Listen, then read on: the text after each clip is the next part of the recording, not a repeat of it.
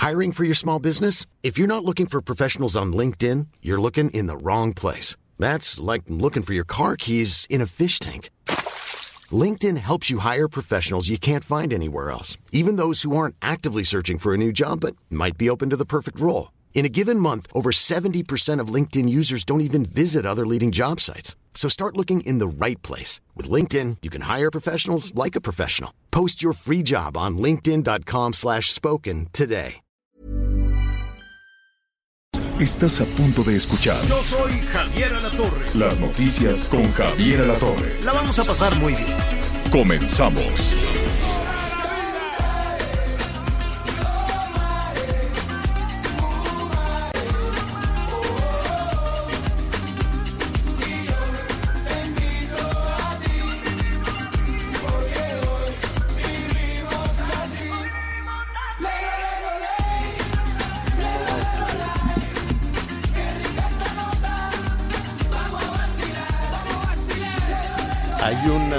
Bueno, eh, ¿cómo está? Muy buenas tardes. Me pescó aquí discutiendo con Alejandro Medina, que es un poquito necio, o así amanece los, este, los lunes, porque me dice que esta canción de Volare la lanzaron, ¿qué me dices? ¿En el 80 y qué? En el 89, hazme favor, Anita. Hazme favor, Miguel. Pequeños, Alex No, no, no, dice que, que los Gypsy King la No. cantaran en el Si 89 la es otra cosa. tatarabuelos. Claro, yo recuerdo que hay una película con esta eh, Pelufo, ¿cómo se llama? Esta...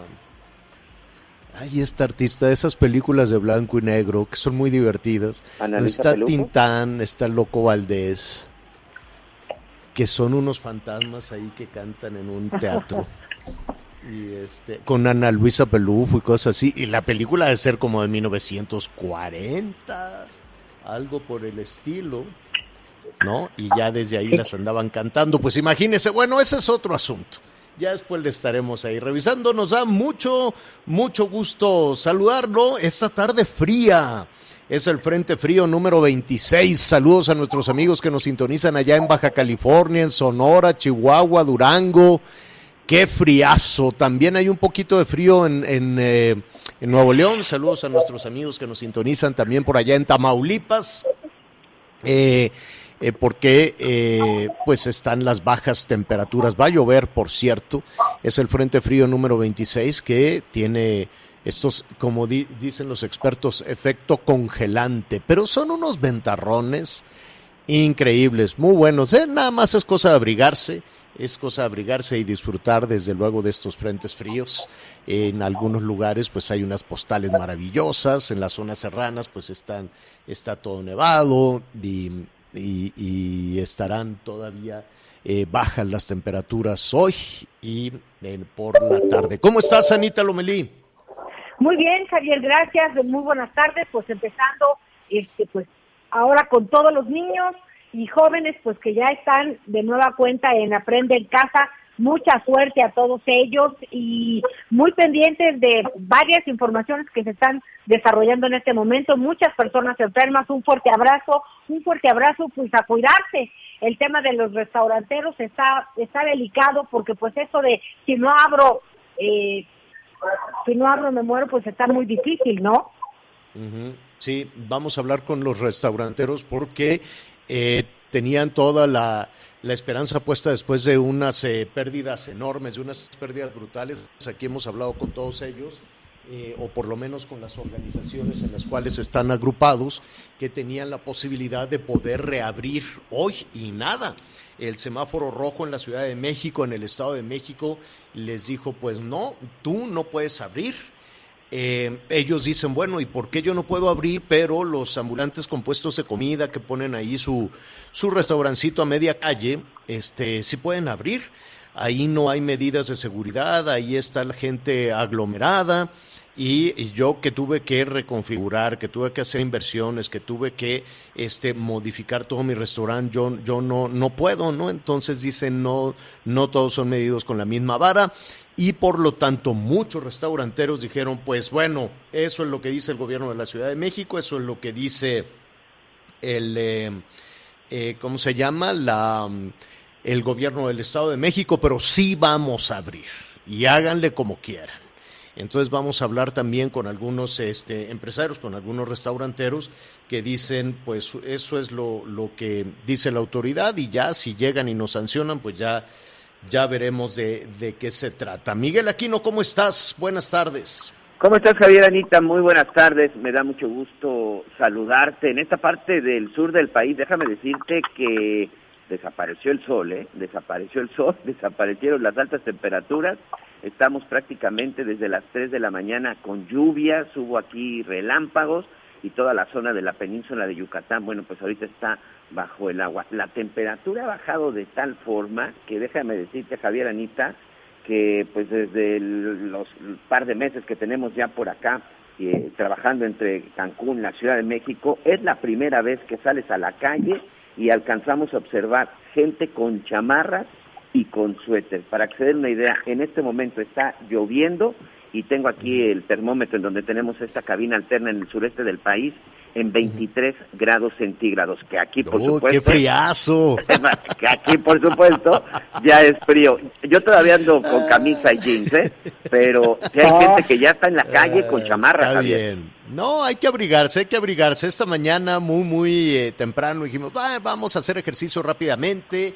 Ya sabes, jengibre, limón, todo aquello para para este mantener el sistema inmunológico y demás, pero salí con un friazo que me regresé rápidamente a ponerme otra sudadera, porque allí en el cerro sí estábamos a cero, más o menos, dos, tres grados para salir a hacer ejercicio, entonces nos abrigamos. Bueno, eh, atención ya, eh, eh, que, que te estamos saludando, Miguel, saludamos a todos nuestros amigos de Quintana Roo, que a partir de hoy, en un ratito más, estarán sumando también nuestros amigos de Cancún en la 91.5 de la FM y vamos creciendo y creciendo y creciendo esta red nacional con este programa que de todo corazón le agradecemos que nos acompañe todos los días.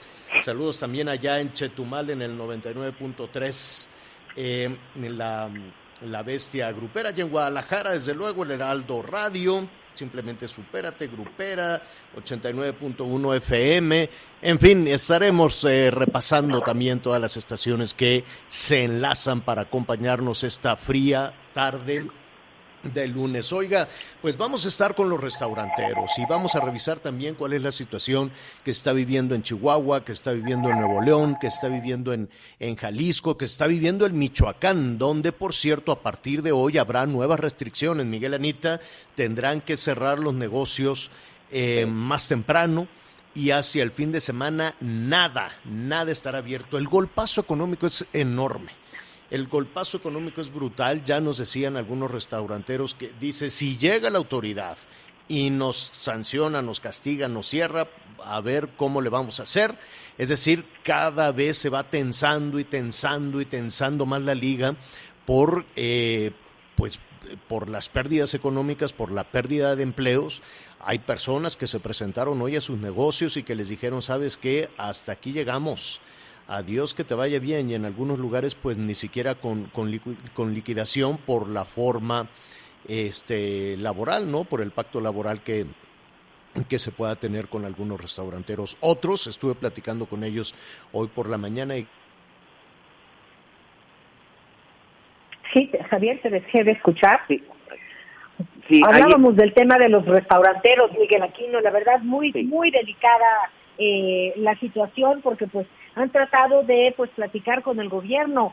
Eh, los, los trabajadores están desesperados eh, y pues tratando de, de inventar alternativas para poder sobrevivir este tiempo. Lamentablemente muchos hicieron un esfuerzo para en el tiempo que estuvimos también confinados anteriormente y todos estos meses, pues organizarse para mandar a domicilio, Javier, algunos antros trataron de adaptarse para hacer para abrir como restauranteros porque así podían más o menos trabajar y pues ahorita además de esa inversión ni Claro. eso sí es muy delicado.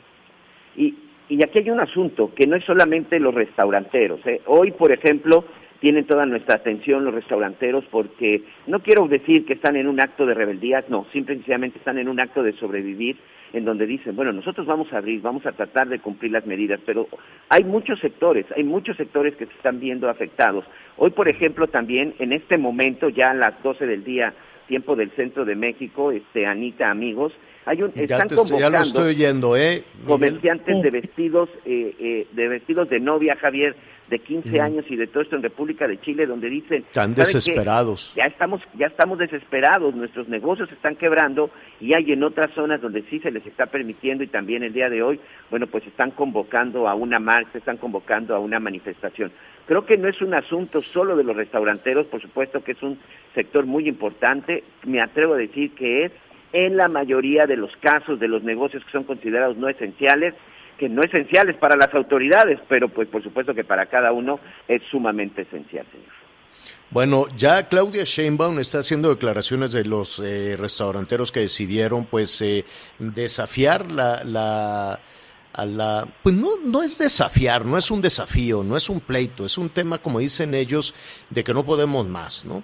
Entonces, este, Claudia Sheinbaum, la jefa de gobierno, y vamos a ver qué es lo que dice también Alfredo del Mazo, el gobernador del Estado de México, em, dice que no sabe cuántos restaurantes abrieron eh, sus puertas, em, pero que están haciendo verificaciones y si es necesario se va a suspender la operación dice que no quieren llegar a la confrontación con los restauranteros. En un momentito más vamos a tener las palabras de Claudia Sheinbaum.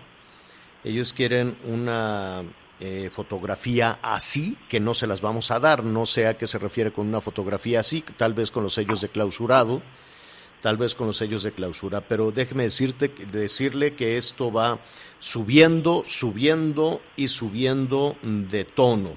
Em, vamos en, en cualquier momento también, en un, en un ratito más estaremos ahí también con nuestros eh, amigos restauranteros. Mientras tanto, déjeme decirle en el comunicado, y se lo digo así textual, es muy cortito, dice que van a abrir hoy, dice para brindar a nuestros, eh, para brindar nuestros servicios, al igual que el comercio informal, los mercados, los tianguis, los puestos ambulantes, etcétera, etcétera.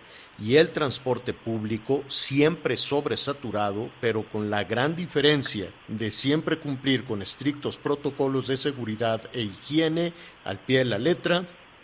Nuestra industria restaurantera es fuente de empleos, no de contagio. Nuestro deber es apoyar a más de 3.200 colaboradores, a sus familias, ya que ellos no solo son el motor de esta empresa, también es, están, eh, también es el motor de este gran país, abrir o morir. Hoy abrimos, dicen los restauranteros y el gobierno de la Ciudad de México y del Estado de México dice, hoy cierras. Entonces, pues veremos, ¿no? Será de pronóstico reservado aquellos que decidan abrir, que por cierto, eh, le preguntamos a nuestros amigos también en, Chihuahua, en Baja California, en, Jalisco, en, todo el país. ¿Usted acudiría a un restaurante hoy? ¿Usted acudiría y diría, a ver, digo, con la sana distancia, con la distribución, con el aforo al 30%, que por cierto no es negocio para un restaurante tener un aforo al 30%. Yo no sé, por ejemplo, en Quintana Roo, al ratito lo vamos a preguntar también, porque les ha ido muy, muy mal con la cuestión del turismo, se ha caído casi 50%. 50% se ha caído la situación turística. Yo no sé, Miguel Once, allá en Quintana Roo, por ejemplo, los restaurantes tienen ese aforo al 30%, la separación de las mesas, la reconfiguración, de que les toman la temperatura, les dan el gel, los tienen separados. ¿Así lo están haciendo? Sí se toman esas medidas, no están al 30%, yo creo que es un poco más. Por ejemplo, la ocupación hotelera durante el pasado mes de diciembre fue casi del 60%. Acá estamos en semáforo amarillo. Toda la zona de Quintana Roo, desde el norte hasta el sur, estamos en semáforo amarillo. Sí se están tomando muchas medidas. Eh, hemos acudido, por ejemplo, a un restaurante en donde eh, la división de las mesas no solamente tiene que ver con las distancias, Javier, sino incluso te pusieron unas mamparas, como de repente también existen estas separaciones en los, en los restaurantes japoneses, es que algunos restaurantes japoneses te dan mucha privacidad y se dividen con mamparas.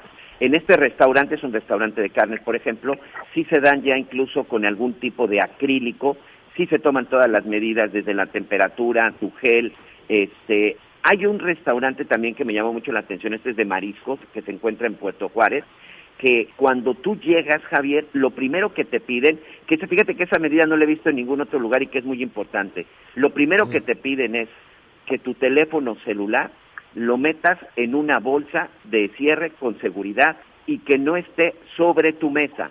Tampoco tu cubrebocas Pues- puede estar pues sobre la mesa. Eso prim- está muy bien, Eso ¿eh? eh, me Un punto número uno, porque el teléfono cel- celular está más sucio que un excusado, eso ya lo han dicho los científicos. ¿No? Está lleno de, de bichos, no necesariamente por el tema del COVID-19, sino desde antes. Desde antes anda la gente con el teléfono, ya sabes, por todos lados, lo dejan por aquí, lo dejan por allá, lo dejan en el baño, lo dejan en eso. Es como las bolsas de algunas señoras que también son, son un material así, pues un poquito cochino, porque la dejan en el piso, la ponen aquí, la ponen allá, ¿no? y este y pues casi nunca la limpian. Entonces, pues sí, los científicos habían alertado.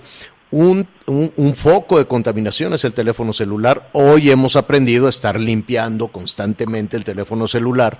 Pero es cierto, la gente llega a un negocio y deja el cubrebocas en la mesa, en el escritorio, a un lado del teléfono celular. En fin, son de las cosas que tenemos que ir aprendiendo. Pero usted díganos, ¿acudiría o no a un restaurante hoy?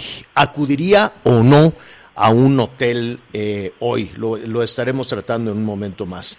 Eh, saludos a, a Jesús, a Jesús Ramírez, el vocero del gobierno federal que dio positivo a COVID-19. Estuvimos platicando con él esta mañana, le enviamos un, un abrazo, un saludo, una pronta recuperación, a todas aquellas personas que nos están escuchando, eh, que están ya, este, que van saliendo, que se van recuperando, qué bueno, nos da, nos da muchísimo gusto. Perdón, Anita, querías decir. Sí, y también fíjate que eh, Leticia Ánimas, ella era una funcionaria de bienestar y era responsable de todas las becas. Y pues también ella falleció debido a esta, a esta enfermedad No. de COVID-19 terrible, Javier. Una cuestión terrible, una mujer muy joven con quien estuvimos trabajando, aquí tuvimos algunos temas y pues la verdad es, es que pues es- se acumulan estas estas tristezas y pues por eso es importante no bajar la guardia y pues seguir luchando por la economía. Sí, bueno, a Jesús Ramírez un abrazo y que Besos, se eh, que se recupere que se recupere pronto. Cuando Anita decía agregó la palabra también se refería a las personas que desafortunadamente han eh, han, han fallecido. Bueno, oiga, eh, a propósito de, del COVID, pues yo estoy muy entusiasmado, Anita Miguel, por el anuncio que se dio la semana pasada eh, en el sentido de que mañana se inicia la vacunación masiva en México. Mañana, ya mañana. Eso es, o por lo menos eso es lo que, lo que dijeron, que mañana se inicia la vacunación de 430 mil personas a la semana. 430 mil personas a la semana. Este, lo cual pues ha generado muchísimo opti- optimismo, que bueno, por lo menos una buena noticia para iniciar la semana. Em, nada más que no están las vacunas. Entonces, pues no sé. ¿Qué van a poner? Entonces, pues no sé cómo va a ser esta vacunación masiva de 430 mil personas, 450 mil personas a la semana. Esperemos que lleguen y que las distribuyan rápido, porque si han hecho eventos, desfiles, confeti, discursos y la mitad del gabinete por una cajita, por una cajita de, de- de- de vacunas, pues ahora imagínate que llegue medio millón de dosis, van a querer hacer pues este un desfile. Y, y eso quita mucho tiempo, quita muchos recursos, los discursos son aburridísimos. Este, ojalá llegue el medio millón de vacunas sin necesidad de transmisiones en cadenas nacionales, ni discursos, ni ahora va a hablar fulanito de tal, ahora perenganito de tal, ahora vamos a pasear el cargamento por toda la ciudad. Y ahora, no, ya basta. O sea, que lleguen las vacunas y que las distribuyan rápido, rápido. Lo- y sí, un aplauso al canciller, qué bueno. Ya desde ahorita le hacemos su reconocimiento para que, este, pues ojalá, Claro que ningún político quiere desaprovechar la oportunidad de tomarse la foto junto al contenedor de las vacunas. Ninguno, ¿no? Pero este ya está muy largo los discursos. Cada vez que llega una cajita de vacunas, son discursos por todos lados. Cuando llegan a Monterrey, ah, que se vaya para allá fulano, mangano, perengano. Cuando llegan a la Ciudad de México, ah, aquí también. Ya digo, ya sabemos, ya sabemos que están haciendo un muy buen trabajo, felicidades, un aplauso, pero a distribuirla rápido, ¿no? Y a, a que lleguen, como dice el presidente, a los lugares más remotos. En la logística, pues también vamos a ver, porque son 10 mil brigadas y cada brigada está compuesta, pues por lo menos, ¿cuántos serán, Anita? ¿8 o 10 personas cada uno? ¿Cada brigada? eh, para llegar, para llevar la, la, vacuna hasta donde van a empezar a, pues, a, con la campaña, ¿no? A vacunar a las personas, así es, uh -huh. más o menos sí, porque va custodiada eh, y también va con personal. Sí. Pero pues a ver, si vas a ocupar, si vas a ocupar dentro de, de, de cada este eh, punto, ¿cómo les dicen? Eh, punto estratégico. Se me fue ahorita, pero eh, son, son las mismas unidades, son las mismas unidades en las que le reparten el dinero a la gente. Son las mismas unidades en las que le dicen, toma, aquí te manda el presidente, que no debería de ser así, porque no es dinero ni del gobierno federal, ni de ningún partido, ni de ningún gobernador, ni, ni de ningún presidente municipal. Es dinero de la gente que se distribuye a la gente. Es una especie de subsidio a la pobreza y ese subsidio viene de los impuestos y viene del trabajo de la gente y es de la gente para la gente. No es de ningún presidente municipal, de ningún gobernador, de ningún funcionario de gobierno federal. Pero bueno, ya ve, eso es algo con lo que no hemos podido terminar históricamente, ¿no? Siempre algún político se quiere colgar la medallita de yo te estoy dando, te estoy dando esto y no, no, no es así. Entonces, en cada uno de esos 10 mil puntos regionales van a tratar de vacunar a las personas, que ya de por sí tiene su grado de complejidad distribuir esa cantidad enorme de personas entre Oye, voluntarios, Javier. entre enfermeros, entre militares. Sí, Anita. Y hoy fíjate que me, me, me llamó la atención un tema. Es, ya ves que Chiapas y Chiapas y Campeche son semáforo verde. Uh -huh. Entonces, pero no abrieron las escuelas. Hablaste tú aquí no. con los responsables la semana pasada. Todavía eh, aprende en casa, pues cada quien en su hogar. Y el uh -huh. presidente exhortó a estos estados a abrir las escuelas para que los niños vayan de manera presencial y dijo, y si, y si le entramos, pues que vayan a vacunar a los maestros también. Entonces, esto me preocupó porque si bien me parece que es una gran idea, también creo que esto puede, sin querer, ocasionar un desorden, porque no puede ser que, a ver, échenle para allá, no, no, me perdí un poco en la estrategia. Sí, no, son anuncios que generan una gran expectativa y efectivamente los maestros van a decir, oigan, dijeron que nosotros primero y, y, bueno, pues en realidad quienes primero tienen que recibir esa vacuna pues son las doctoras y los doctores y no hay todavía no ha llegado el número número eh, ideal. Hasta donde me quedé se habían eh, aplicado ya casi 50 mil dosis aproximadamente entre la Ciudad de México y Coahuila nada más. Pero pues falta todavía un número pues un número importante no para para poder, para poder hacerlo. Bueno, pues eh, allí estaremos, se supone que mañana es el gran día. Eh, que inicia la vacunación de adultos mayores en puntos remotos de nuestro país, una logística que también ha recibido muchísimos cuestionamientos. Qué bueno, ¿no? Qué bueno que se va a llevar la vacuna a los puntos remotos de nuestro país para los adultos mayores, pero hay quien dice la vacuna podría eh, iniciarse con los adultos mayores en las áreas de mayor eh, emergencia.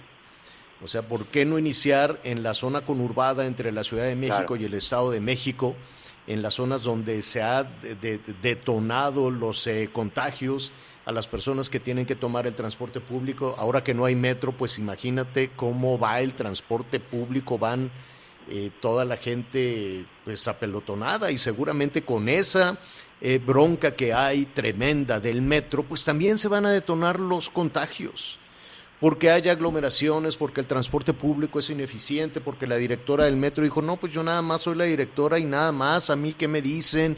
A mí no me culpen de los incidentes. A mí no me culpen de nada y claro que habrá este contagios y no quedarnos únicamente el contagio lo tuvo los que se fueron por allá de vacaciones, pues de los funcionarios se fueron varios de vacaciones, entre otros el, el, el propio responsable de la estrategia, Hugo López Gatel, en fin, qué complicación. Estaremos tocando ese tema, vamos a ver qué va a pasar con el metro, qué pasó con ese incendio, cómo se pueden trasladar millones y millones de personas con las estaciones, con las líneas, no solo las estaciones, las líneas de la una a las seis cerradas. Entonces vamos a ver, imagínense ustedes el caos que eso significa y detonar los contagios que eso, que eso significa. Entonces, pues sí llama la atención que se diga vamos a iniciar masivamente en puntos remotos y no iniciar en donde está el hervidero de contagios, que es la zona conurbada, las zonas incluso de, de, carencias y de pobreza, donde no hay agua, donde no hay jabón, donde no hay transporte, donde no hay nada, y lo que sí hay es un incremento en el número de contagios. ¿Usted qué opina? ¿Dónde debería de empezarse esta estrategia de vacunación? ¿En los puntos por allá remotos o en dónde está el foco de contagios? Vamos a hacer una pausa y volvemos. Sigue con nosotros. Volvemos con más noticias. Antes que los demás. Heraldo Radio. La HCL se comparte, se ve y ahora también se escucha. Heraldo Radio. La HCL se comparte, se ve y ahora también se escucha.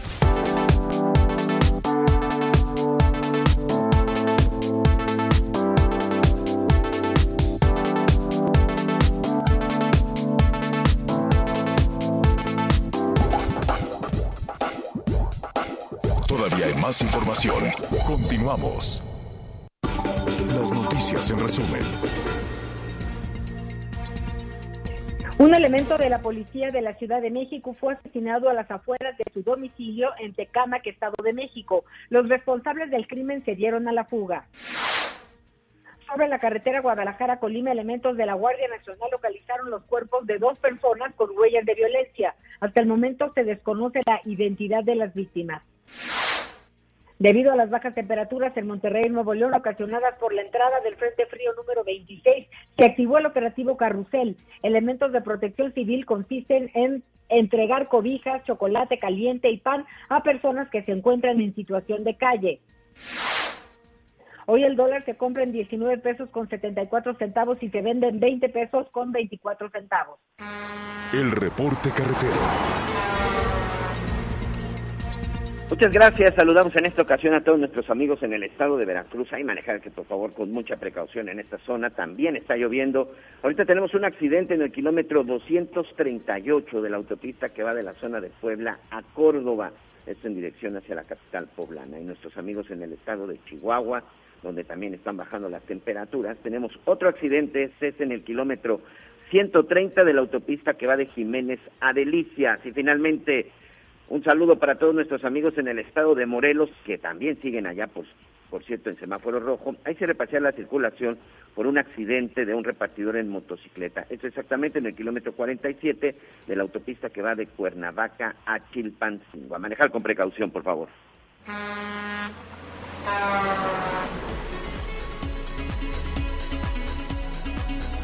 Bueno, ya le comentábamos desde la semana pasada que una de las eh, eh, actividades eh, económicas eh, de mayor afectación en la industria, la industria restaurantera.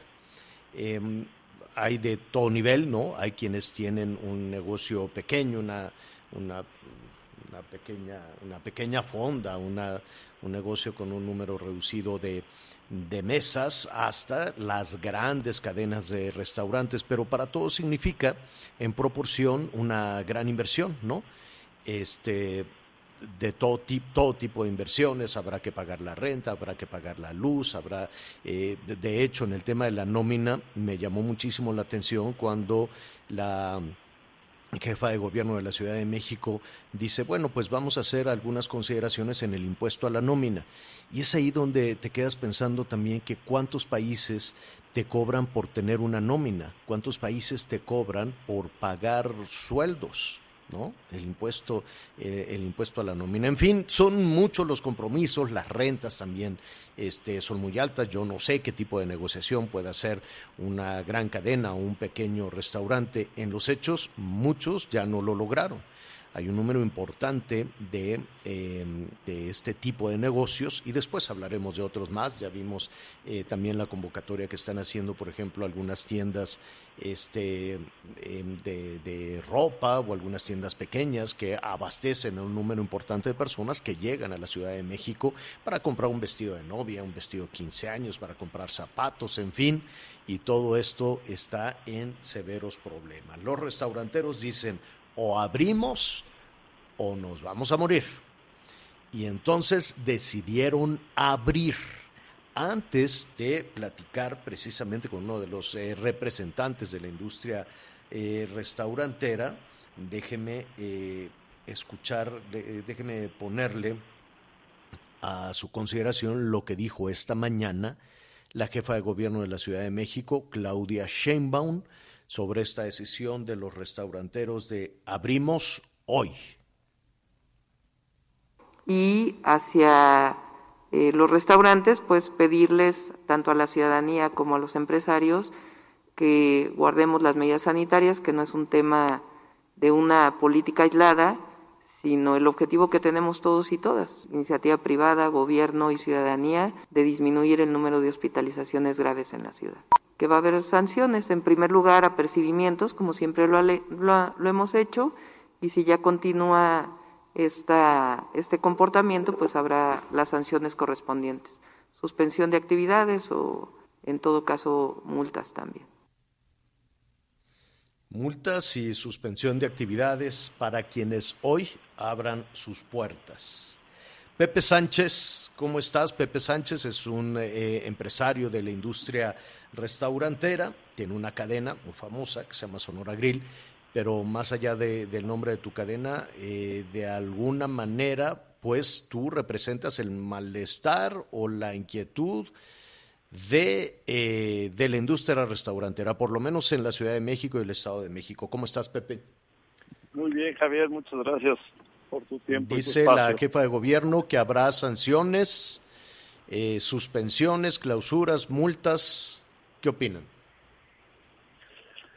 Mira, entiendo que, que, estamos viéndolo desde polos opuestos y, respeto enormemente la decisión de la autoridad, pero nuestra decisión parte de la absoluta necesidad, de la desesperación y de que no tenemos opciones. Hoy nuestros empleados, la, opción es o abrimos o los dejamos ir. Y, pues no va a haber ni sueldos ni impuesto a la nómina porque no va a haber sueldos. Este, nuestra posición es esta, es de subsistir y de mantener a nuestras plantillas completas y de que nos permitan trabajar. Eso es todo. No, no es em, una posición política, es de absoluta necesidad. Eh, ¿Abrieron? ¿Sabes cuántos eh, eh, negocios, cuántos restaurantes decidieron abrir sus puertas o has estado en contacto con algunos otros empresarios? Sí, habemos algunos que, que vamos a abrir este, y, estamos conscientes de los riesgos que implica, pero el mensaje que queremos darle a las autoridades es que queremos conservar nuestros empleos y que, y que defendamos a la industria que emplea tanta gente.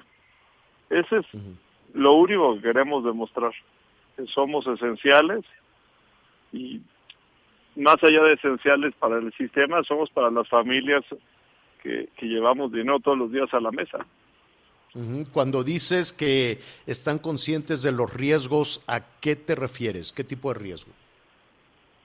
Pues sabemos que, que nos, nos pueden clausurar, nos pueden poner multas, eh, estamos conscientes de ello y lo que queremos dejar claro es que lo necesitamos hacer. No es una decisión caprichosa, no es una decisión mezquina para ganar dinero, es una necesidad y, es una necesidad de los 455 mil o 460 mil empleados directos de la industria en la Ciudad de México. Eh, ¿Cuánto tiempo han estado cerrados, Pepe? Mira, llevamos cerrados desde el inicio de la pandemia. Nosotros fuimos los primeros en cerrar y cerramos el 14 de marzo y mantuvimos nuestras puertas cerradas casi 110 días.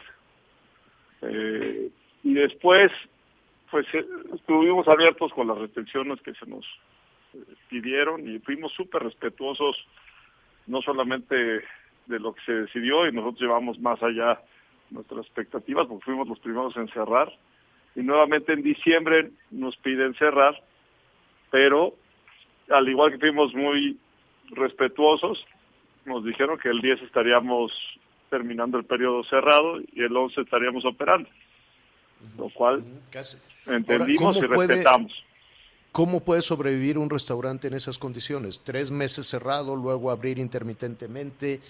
Eh, ¿Cuántos lo, lo, lograron? Porque estamos hablando de casi 11 meses en esta situación. Se ha hablado de eh, la comida solo para llevar. ¿Eso funciona para la industria restaurantera? No, porque representa entre el 10 y el 15% de las ventas normales.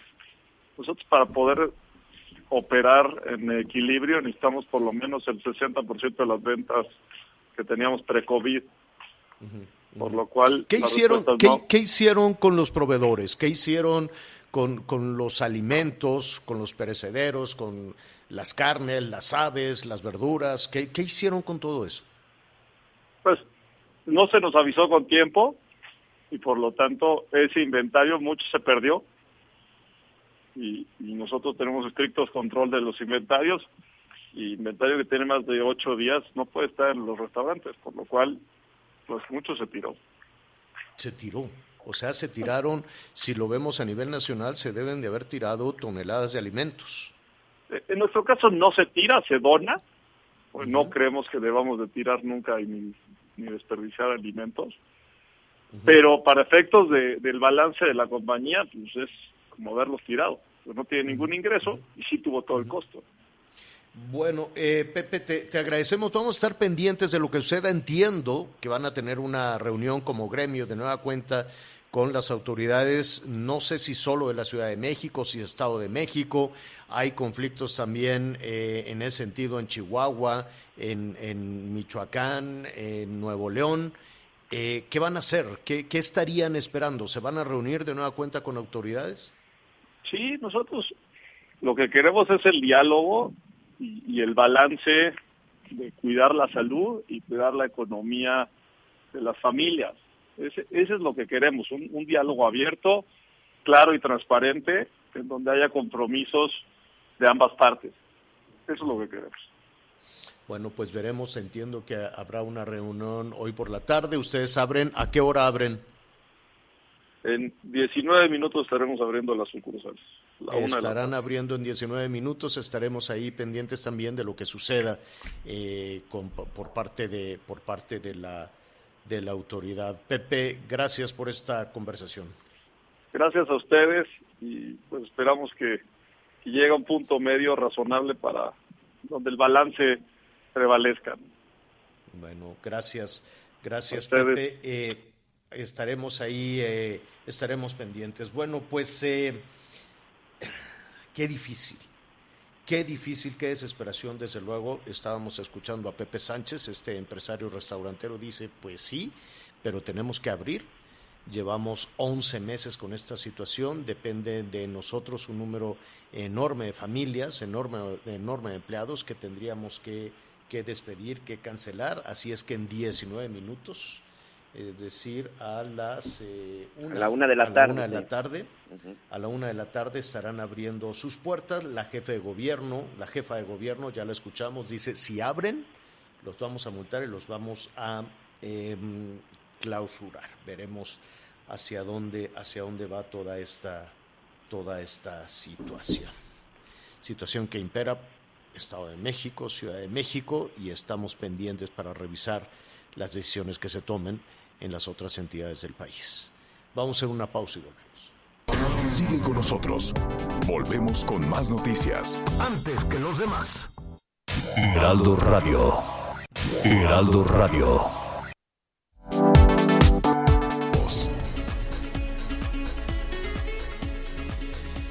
Mire, eh, que, eh, todo de alguna manera tiene, tiene sus ligas cuando estamos hablando del COVID-19, cuando estamos hablando de la desesperación también de, de los empresarios.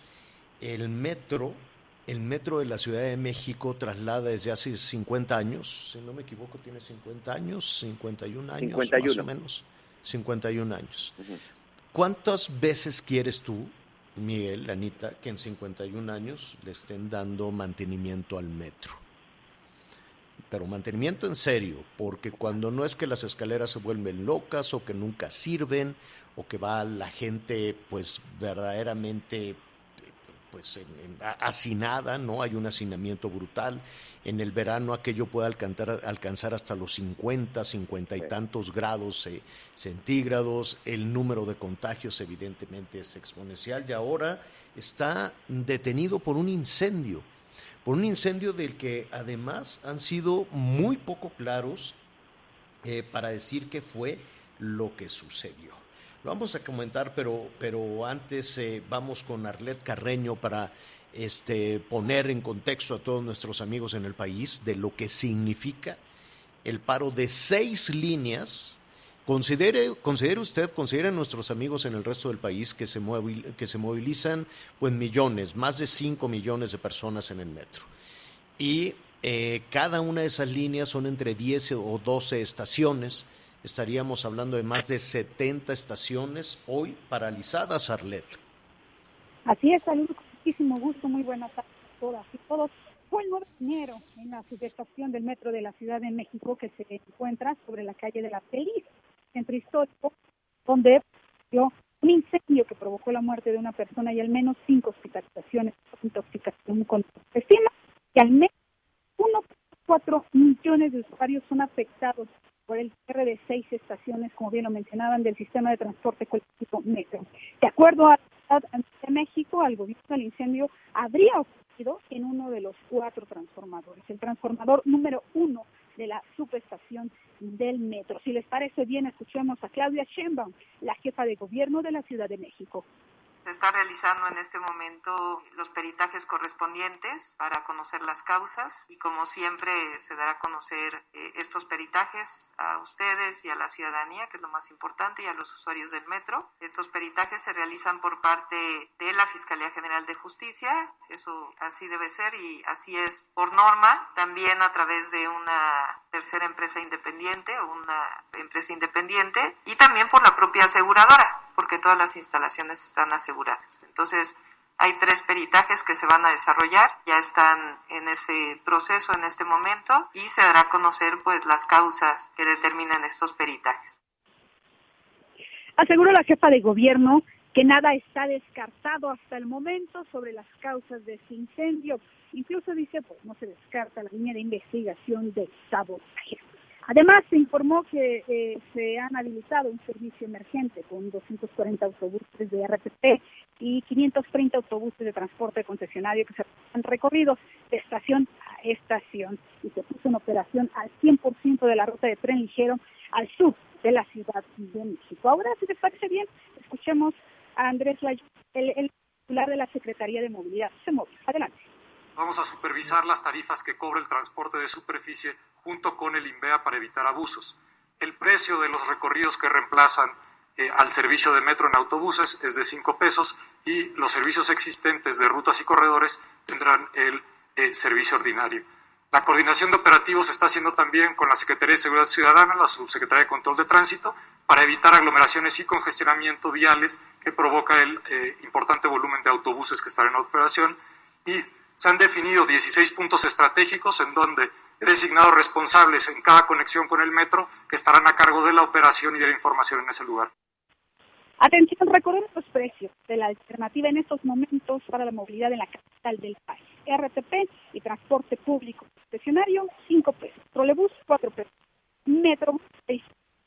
Por su parte, la Comisión Federal de Electricidad negó que o haya participado en el mantenimiento de las instituciones del sistema de transporte colectivo metro.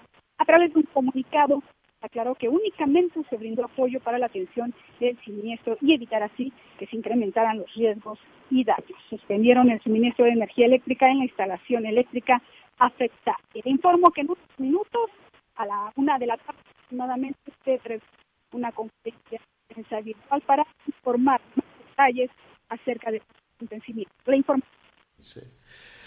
Bueno, muy bien. Eh, pues eso es lo que dice eh, evidentemente la autoridad, y la autoridad tiene que decirlo de esa manera, decir que para evitar aglomeraciones y que ponen al servicio de, la ciudadanía hospitales, bueno, hasta los vehículos de la policía, de la policía de la Ciudad de México se están utilizando para trasladar a las personas. Pero vamos a darle una dimensión. Si usted cierra 99 estaciones, y después habrá que saber por qué Después habrá que saber si no se le dio mantenimiento, si a la hora de definir el presupuesto decidieron recortarle y decir, no, bueno, pues como quiera el metro está funcionando. No lo sabemos. O sea, ¿qué fue lo que llevó a este incendio? ¿Qué fue lo que llevó a una situación caótica como esta? Eso es lo que habrá que saber. Lo que hay hoy, lo que hay desde esta madrugada son 99 estaciones del metro cerradas. Imagínese usted la cantidad de personas apretadas una contra otra que desde las 5 o 6 de la mañana están buscando la manera de trasladarse y que los eh, para subirse a un vehículo en donde van todavía más hacinados que en el metro. Es decir, se entiende la emergencia, se entiende que están haciendo hasta lo imposible las autoridades de la Ciudad de México para evitar una situación caótica, pero las imágenes, los testimonios de nuestros compañeros reporteros, pues nos indican lo contrario. Miguel, hay unas aglomeraciones brutales. Sí, nosotros estamos viendo las imágenes, este, Arlet, ya también estamos haciendo un recorrido, principalmente en la zona de Tlalpan.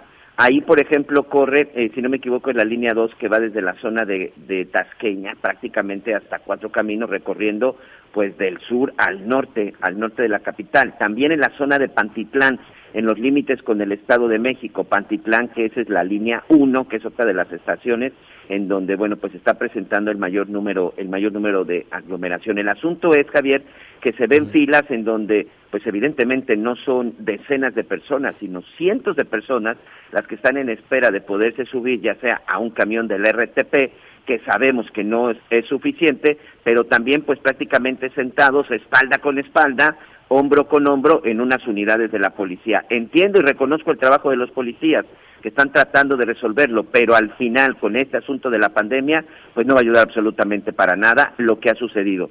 Las estaciones, eh, las líneas de la de 4, 5 y 6, como también ya lo decía Arlet, podrían ya quedar en las próximas en las próximas horas, en las próximas 48 horas. Pero las líneas 1, 2 y 3, que por lo menos la 1 y la 2 son las más eh, solicitadas, de hecho son las más antiguas, evidentemente, porque fueron las primeras que se inauguraron, esas, señor, podrían tardar tres meses no, sabemos cómo se va a poder mover la gente en esos tres meses. Imagínate las aglomeraciones, los contagios. O sea, estamos viendo toda la, preocupación de, de, cerrar los restaurantes cuando los restaurantes están tratando de hacer un esfuerzo de mantener distancia, de tener geles, de tomar temperaturas, de la separación de las mesas y decir, no, no pueden abrir y, te voy a cerrar. Bueno, ¿y, qué vas a hacer con todas estas aglomeraciones a media calle? ¿Qué vas a hacer con todas esas aglomeraciones? toda esta saturación de personas en estas unidades de transporte público cuando vas a tener durante tres meses cerrado el sistema de transporte. Es una situación difícil, es una situación muy compleja. Por cierto, unos minutos más, a la una de la tarde, tiempo del centro del país, va a dar un... Eh, pues vamos a ver qué es lo que dice la directora del sistema eh, del transporte colectivo del metro. Ayer tuvo un resbalón cuando le dijeron, oiga, ¿usted es responsable? No, yo nada más soy la directora. O yo, o no, como dijo, yo soy la directora nada más. Yo soy solo la directora. No sé si no le explicaron que, pues al final era la responsable de todo el sistema de transporte y no solamente cobrar un sueldo de más de 100 mil pesos, señor. Que por cierto, salió su sueldo, ¿eh? Un sueldo de más de 100 mil pesos, por arriba incluso de la propia jefa de gobierno, es lo que está percibiendo esta funcionaria del gobierno de la ciudad. Válgame Dios, mira todo lo que saca el incendio. Vamos a hacer una pausa, volvemos. Sigue con nosotros. Volvemos con más noticias. Antes que los demás. Heraldo Radio. La HCL se comparte, se ve y ahora también se escucha. Heraldo Radio. La HCL se comparte, se ve y ahora también se escucha.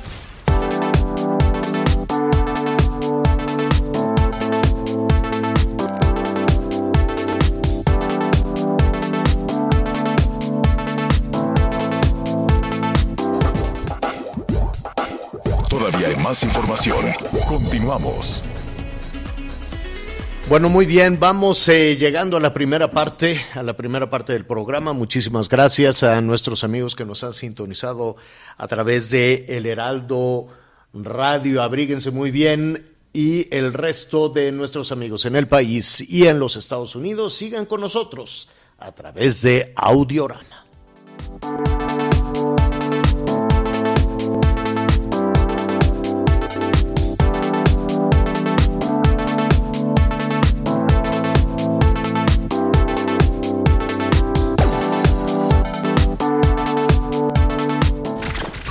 Gracias por acompañarnos en Las Noticias con Javier La Torre.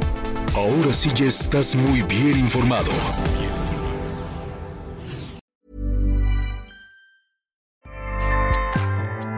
ACAST powers the world's best podcasts. Here's a show that we recommend. The Real Housewives is a guilty pleasure for most, but if you're looking to not feel guilty about that pleasure, tune in to Everything Iconic with me, Danny Pellegrino, where I break down all the messy moments and behind the scenes antics of Bravo's popular franchise. And on Everything Iconic, I also interview celebrity guests like Kelly Ripa, Kiki Palmer, Drew Barrymore, Cameron Diaz, and more about their guilty pleasures, their past work, and so much more. So if you're pop culture obsessed and find yourself watching way too much reality TV like me, tune in to Everything Iconic with Danny Pellegrino wherever you listen to podcasts. ACAST helps creators launch, grow, and monetize their podcasts everywhere. ACAST.com.